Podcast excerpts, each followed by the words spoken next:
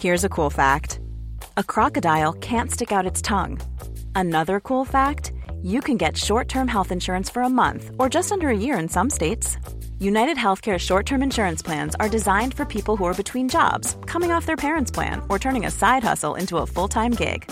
Underwritten by Golden Rule Insurance Company, they offer flexible, budget friendly coverage with access to a nationwide network of doctors and hospitals. Get more cool facts about United Healthcare short term plans at uh1.com.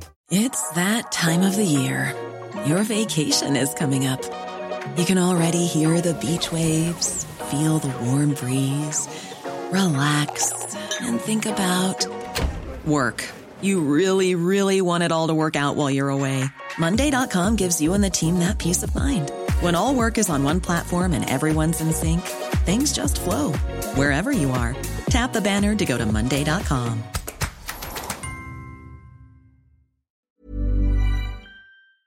Code Source est en vacances jusqu'au lundi 29 août. En attendant, nous vous proposons d'écouter ou de réécouter une sélection d'épisodes choisis par l'équipe du podcast.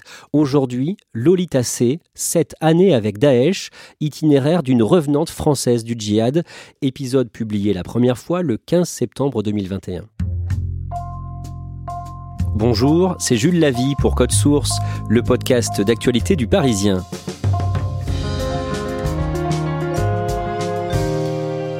Le 23 août, le Parisien a raconté l'histoire d'une Française radicalisée qui a passé 7 ans en Syrie au sein du groupe État islamique.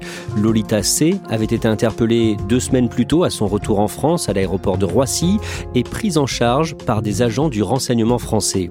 Les informations sont rares sur les retours en France de djihadistes, alors nous avons voulu prendre le temps dans Code Source de revenir sur le cas de Lolita C avec l'auteur de cet article, Vincent Gautrono, du service police-justice du Parisien.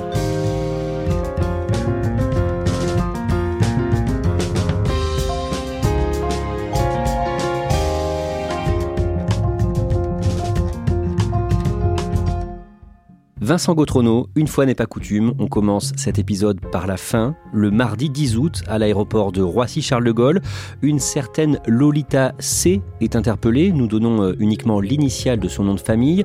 D'abord, pour qu'on puisse se l'imaginer, se la représenter, à quoi est-ce qu'elle ressemble physiquement? Lolita C, c'est une jeune fille qui a euh, aujourd'hui euh, un peu plus de 30 ans. On ne sait pas forcément euh, à quoi elle ressemble aujourd'hui. On a ses photos de, de l'époque, d'avant qu'elle parte en Syrie. Ce qu'on sait, c'est que c'est une jolie femme, brune, avec des yeux bleus perçants, et qui arrive avec ses quatre enfants. Pourquoi et par qui est-ce qu'elle est interpellée précisément Elle est interpellée par des policiers de la Direction générale de la sécurité intérieure, euh, les policiers des renseignements, qui ont été prévenus par la Turquie de son arrivée à l'aéroport de Roissy. Elle est suspectée à ce moment-là d'association de malfaiteurs terroristes, car Lolita C revient de Syrie où elle a passé plus de 7 ans. Lolita C va faire euh, l'objet de plusieurs interrogatoires après son interpellation. Aujourd'hui, dans Code Source, Vincent Gautrono, vous allez nous raconter son itinéraire. Lolita est née en février 1989 à Caen, dans le Calvados. Qu'est-ce que l'on sait de sa famille en quelques mots? Elle a euh, une sœur, euh, une mère, un père, des parents qui n'ont aucun lien avec une quelconque mouvance fondamentaliste ou autre. Ce sont des gens tout à fait normaux, originaires de l'ouest de la France. Quand elle a 18 ans, ses parents divorcent et ça semble la marquer. Effectivement, elle est visiblement marquée par cet épisode, mais un épisode qui arrive à, beaucoup d'enfants, à beaucoup d'adolescents. Son père va vivre en région parisienne et sa mère reste en Bretagne. Que fait-elle dans la vie à ce moment-là? À ce moment-là, elle est tout d'abord euh, vendeuse chez un fleuriste. Elle rencontre un homme. Elle est ensuite euh, vendeuse en boulangerie. Euh, elle va avoir un premier enfant et à partir de ce moment-là, elle arrête peu à peu de travailler. Elle commencera une, une formation en alternance, mais elle n'ira pas jusqu'au bout cet homme, elle se marie avec lui en 2008 quand elle a 19 ans. Il est musulman et elle-même va se convertir en 2009, l'année suivante, mais ils n'ont pas du tout en fait la même vision de la religion. Cet homme a expliqué au cours de la procédure qu'il lui avait d'ailleurs pas demandé de se convertir à l'islam. C'est elle qui s'était convertie à l'islam par intérêt pour cette religion. Très rapidement, elle va commencer à porter le voile, euh, un voile qui va masquer de plus en plus son visage. On sent que elle a une vision de l'islam qui est beaucoup plus radicale et rigoriste que celle de son mari. D'ailleurs, elle reproche à son mari de ne pas être euh, assez radical dans sa pratique de la religion. Oui, elle lui reproche notamment de boire de l'alcool, de ne pas s'habiller comme, euh, selon elle, un, musulman doit s'habiller. Effectivement, avec son mari, ils sont absolument pas sur la même ligne. Euh, lui a expliqué euh, aux enquêteurs que avec sa femme, c'était compliqué, notamment de participer à certaines fêtes de famille, notamment les fêtes de Noël, parce qu'elle essayait à chaque euh, dîner de famille d'imposer sa vision euh, radicale et rigoriste de l'islam. Et en fait, c'est sur Internet qu'elle se radicalise. Elle s'abreuve euh, presque constamment pendant un temps de vidéos de Omar Homsen, qui est un djihadiste niçois parti en Syrie et qui a fait venir sous la bannière de l'État islamique de nombreux jeunes de la Côte d'Azur. Et elle va aussi faire quelques mauvaises rencontres qui vont la pousser encore plus vers la radicalité. Lolita et son mari euh, auront deux enfants, ils divorcent en 2013, elle se voit confier la garde exclusive des enfants, elle reste vivre euh, à Rennes. Et là elle organise des réunions dans son appartement avec d'autres femmes musulmanes radicalisées. Elle fréquente beaucoup euh, une mosquée euh, rennaise où elle va rencontrer au moins quatre femmes qui, comme elle, sont très radicalisées. Elle porte à ce moment-là le niqab, refuse de l'enlever à divers rendez-vous, ce qui créera quelques remous, notamment dans sa famille. C'est vraiment l'histoire d'une jeune femme qui, peu à peu, arrive par ses rencontres à trouver des personnes qui ont la même vision rigoriste qu'elle, qui vont l'entraîner dans une dérive euh, encore plus profonde. Quatre d'entre elles partent en Syrie, où le groupe État islamique a créé son propre État, a instauré son califat, et Lolita va décider de les suivre. Elle part le 11 août 2014. Comme beaucoup de Françaises, euh, elle commence par Paris, ensuite elle va en Allemagne, à Düsseldorf, et de là, c'était la porte d'entrée pour pratiquement tous les Français, euh, les vols avec la Syrie euh, ou l'Irak n'étant plus assurés par les compagnies aériennes. Elle va en Turquie, où elle est alors prise en charge par des passeurs de Daesh qui l'emmènent en Syrie. Très peu de temps après son arrivée en Syrie, elle se marie avec un homme. En réalité, Lolita passe à peu près une semaine à Raqqa, dans une maison de femmes où sont hébergées les femmes seules de l'État islamique. Le 25 août, un homme vient la chercher. Cet homme, c'est Abou Ali. Euh, une amie de Lolita lui avait parlé de cet homme en amont. Il vient la chercher, la ramène à Shadadi, une autre ville euh, syrienne, et le lendemain, elle l'épouse. Quand elle est entendue par les enquêteurs de la DGSI, euh, elle explique qu'elle s'est mariée avec cet homme après avoir, ouvrez les guillemets, discuté un peu avec lui. Qui est cet homme euh, Abou Ali? Abou Ali, c'est un surnom, c'est le surnom de guerre de Lagdar Sabouai, un djihadiste strasbourgeois né en 91. C'est un homme qui compte dans la hiérarchie de l'État islamique, il est considéré comme un proche de certains membres du commando du 13 novembre qu'il a rencontré en Syrie. Il est aussi suspecté d'avoir euh, tenté d'organiser un attentat à Paris qui devait être commis par euh, deux jeunes strasbourgeois qui ont finalement été interpellés avant de passer à l'acte. Un an et demi plus tard, cet homme, Lagdar Sebouaï, prend une deuxième épouse. La seconde femme prise par Lagdar Sebouaï, c'est une certaine Hénène, qui n'est elle non plus pas inconnue des services de renseignement français. Elle a été mise en examen récemment. C'est une femme euh, dont la famille est bien connue à Nice. C'est une famille importante euh, du djihad français. Ils sont partis euh, à presque une dizaine faire le djihad en 2014 avec femmes, enfants et, et maris. Et Lolita vit ça plutôt mal, au départ en tout cas.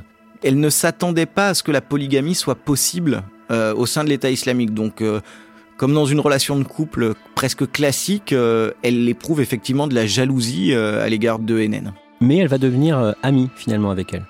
En réalité, est-ce qu'elles ont vraiment eu le choix? C'est difficile à dire. Euh, en tout cas, il s'avère que euh, tous vont vivre ensemble dans une maison euh, commune, Lagdar Sebouaï, avec ses deux femmes et leurs enfants. Avec Lagdar Sebouaï, Lolita a deux filles. Elle a donc à présent quatre enfants, deux filles nées en 2015 et en 2017. Par ailleurs, elle va évoquer des violences de la part de son mari. Effectivement, elle explique au cours de ses auditions face à la DGSI qu'il est arrivé à son mari de se montrer violent avec elle, avec son fils aîné. Elle parle notamment de coups de bâton, d'une vie qui visiblement ne semble pas très réjouissante. Elle sera même pendant un temps répudiée par son mari avant de revenir vivre avec lui. Ça illustre assez bien la place qui est donnée aux femmes au sein de l'État islamique. Son fils aîné, qui avait 5 ans à son arrivée euh, en Syrie et 12 ans euh, à son retour, est-ce qu'il est scolarisé en Syrie? Est-ce qu'on peut parler de vraie scolarité? C'est difficile à dire. En tout cas, ce qui est certain, c'est qu'il allait à ce qu'elle décrit, elle, comme des écoles où il étudiait le Coran, où il apprenait l'arabe.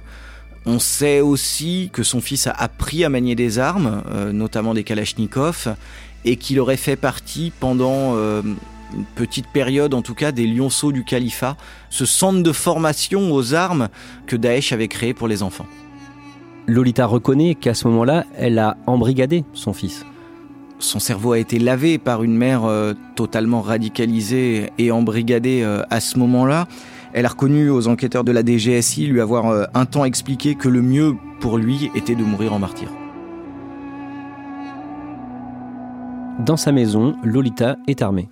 Ils vivent avec Lagdar Seboy et Enen B dans des maisons spoliées, presque normales, si ce n'est quelques petites exceptions, et notamment une Kalachnikov, toujours présente dans la maison, dont elle a appris à se servir.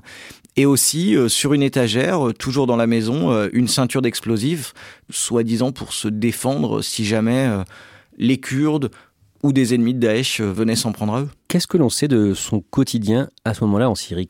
Elle le décrit comme presque le quotidien d'une femme au foyer normal, qui fait le ménage, qui s'occupe de ses enfants, des enfants des autres qui vivent sous son toit, qui fait la cuisine, qui de temps en temps euh, fait les courses ou s'offre euh, un petit plaisir avec son compagnon, et notamment un séjour euh, dans un hôtel de luxe de Mossoul. Elle explique aussi être plusieurs fois allée faire du shopping à Raqqa. Elle présente sa vie comme une vie de femme au foyer qui est loin des combats, sans vraiment euh, prendre conscience de ce qui se passe euh, sur le pas de sa porte. Aux agents de la DGSI, pendant l'un de ses interrogatoires, elle raconte avoir vu malgré tout certaines scènes de violence. Sous l'État islamique euh, en Syrie, la, violence n'était évidemment jamais loin, les atrocités non plus. Et elle raconte, pendant un voyage à Raqqa, avoir vu, au cours d'un trajet en voiture, trois hommes kurdes, donc des ennemis de l'État islamique, attachés à un grillage morts. Elle explique aussi qu'au printemps 2017, elle a accueilli dans sa maison une jeune esclave. Effectivement, elle raconte euh, l'arrivée de la petite Aya, une yézidi euh, de 8 ans. Un jour, elle explique que c'est une esclave yézidi qui a été achetée par son compagnon Lagdar Sebouaï. D'autres jours, elle explique que c'est euh, très certainement une esclave yézidi, mais qui leur a été confiée pendant un temps par un homme, mais qu'ils ne sont pas à l'origine de son achat. Elle explique avoir été peinée d'apprendre de quelle manière elle avait été séparée de sa mère. Et elle dit qu'elle euh, ne cautionnait pas ce genre de choses, mais qu'elle avait, selon elle, essayé de s'en occuper comme si elle était une de ses enfants, de la nourrir, de la vêtir. La vérité, c'est que cette petite fille, c'était une esclave et que un mois et demi plus tard, euh, on ne sait pas vraiment dans quelles conditions, un homme est venu la récupérer et on ne sait pas ce qu'elle est devenue. Depuis 2016, l'État islamique est affaibli militairement et perd progressivement du terrain en Syrie. Et à partir d'octobre 2017, Lolita, son mari et les quatre enfants déménagent très souvent, ils changent de ville régulièrement. La Française donne quelques nouvelles à sa famille sur WhatsApp. Voici un extrait de ce message envoyé à sa sœur le 7 août 2017, lu par une journaliste du Parisien. Je ne partirai pas, ma sœur. Je resterai jusqu'à la mort. L'avenir de mes enfants, c'est le chemin d'Allah et rien d'autre. Mon fils deviendra un Mujahideen, Inch'Allah. C'est le martyr que je veux, pour lui comme pour moi.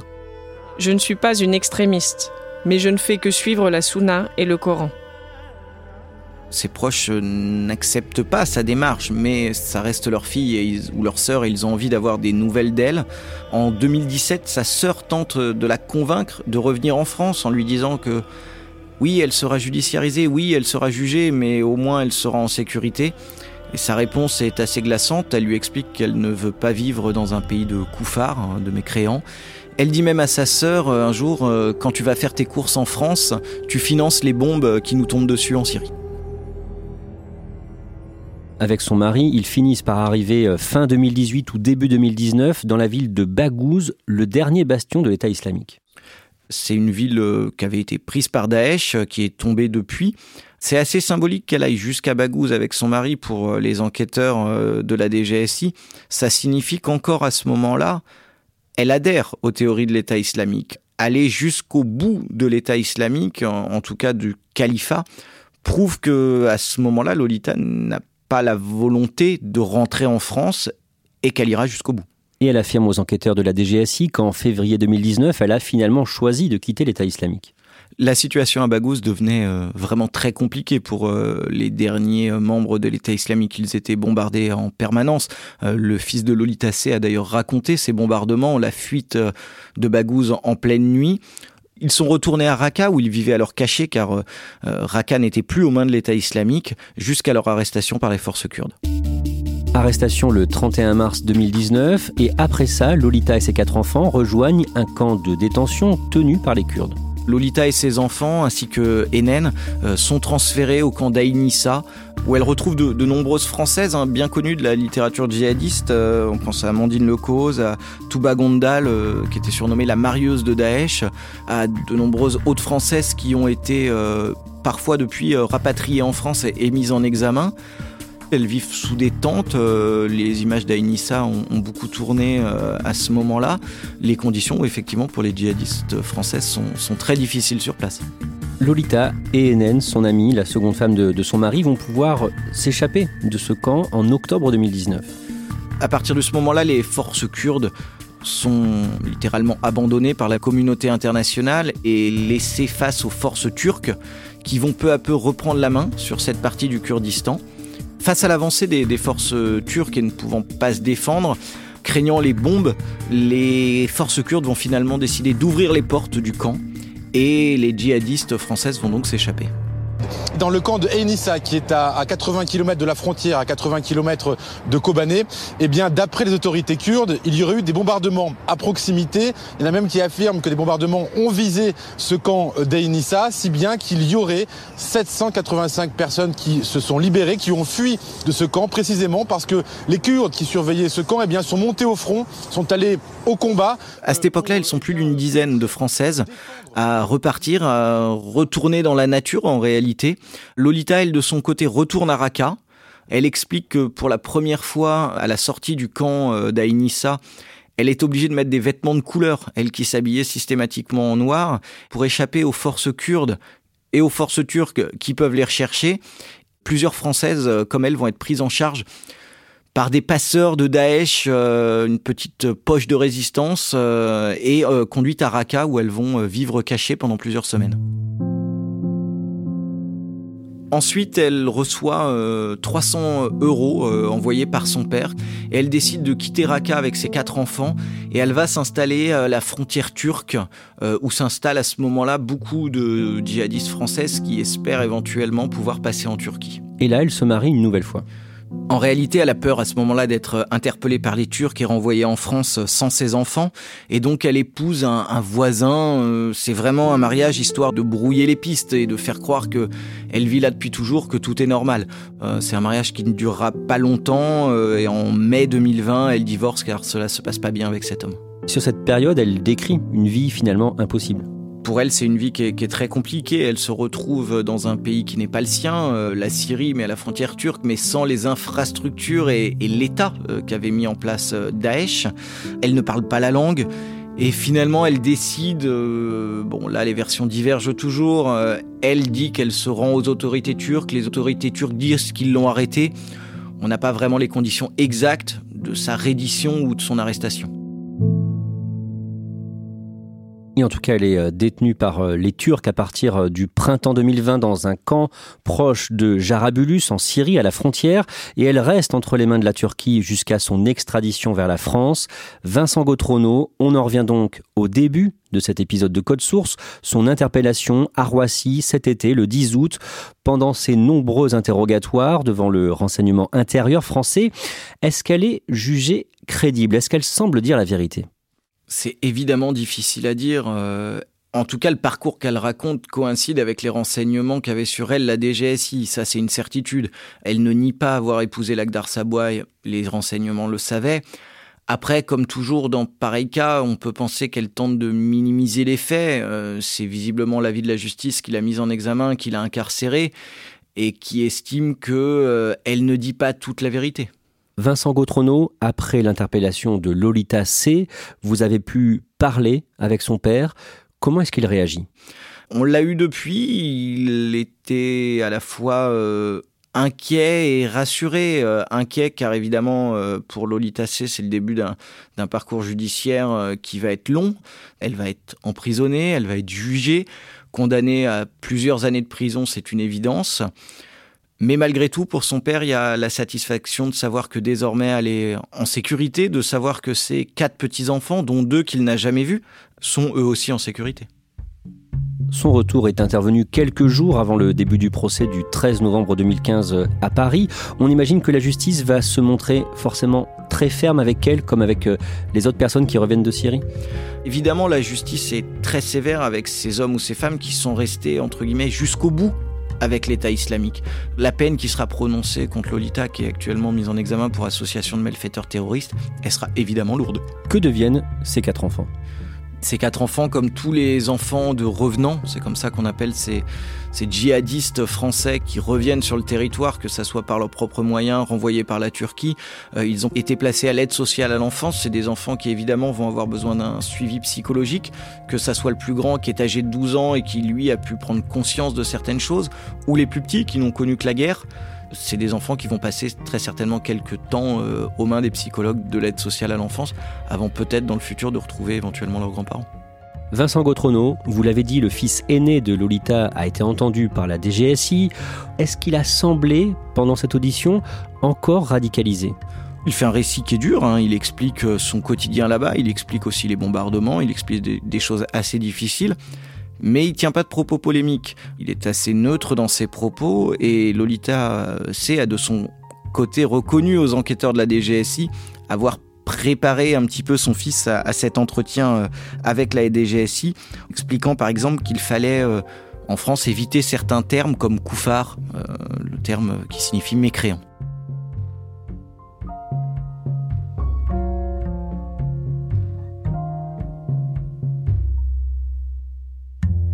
Merci à Vincent Gautrono et merci à Jérémy Famelé pour son aide. Code Source est le podcast quotidien du Parisien, disponible sur leparisien.fr et toutes les plateformes audio. N'oubliez pas de vous abonner sur n'importe quelle application de podcast pour être sûr de ne rater aucun épisode. Cet épisode de Code Source a été produit par Sarah Amni, Timothée Croisant et Thibault Lambert. Réalisation Julien Moncouquiol. Si vous aimez Code Source, dites-le nous en laissant des petites étoiles ou un commentaire sur votre application préférée. Et vous pouvez aussi nous écrire code source at leparisien.fr.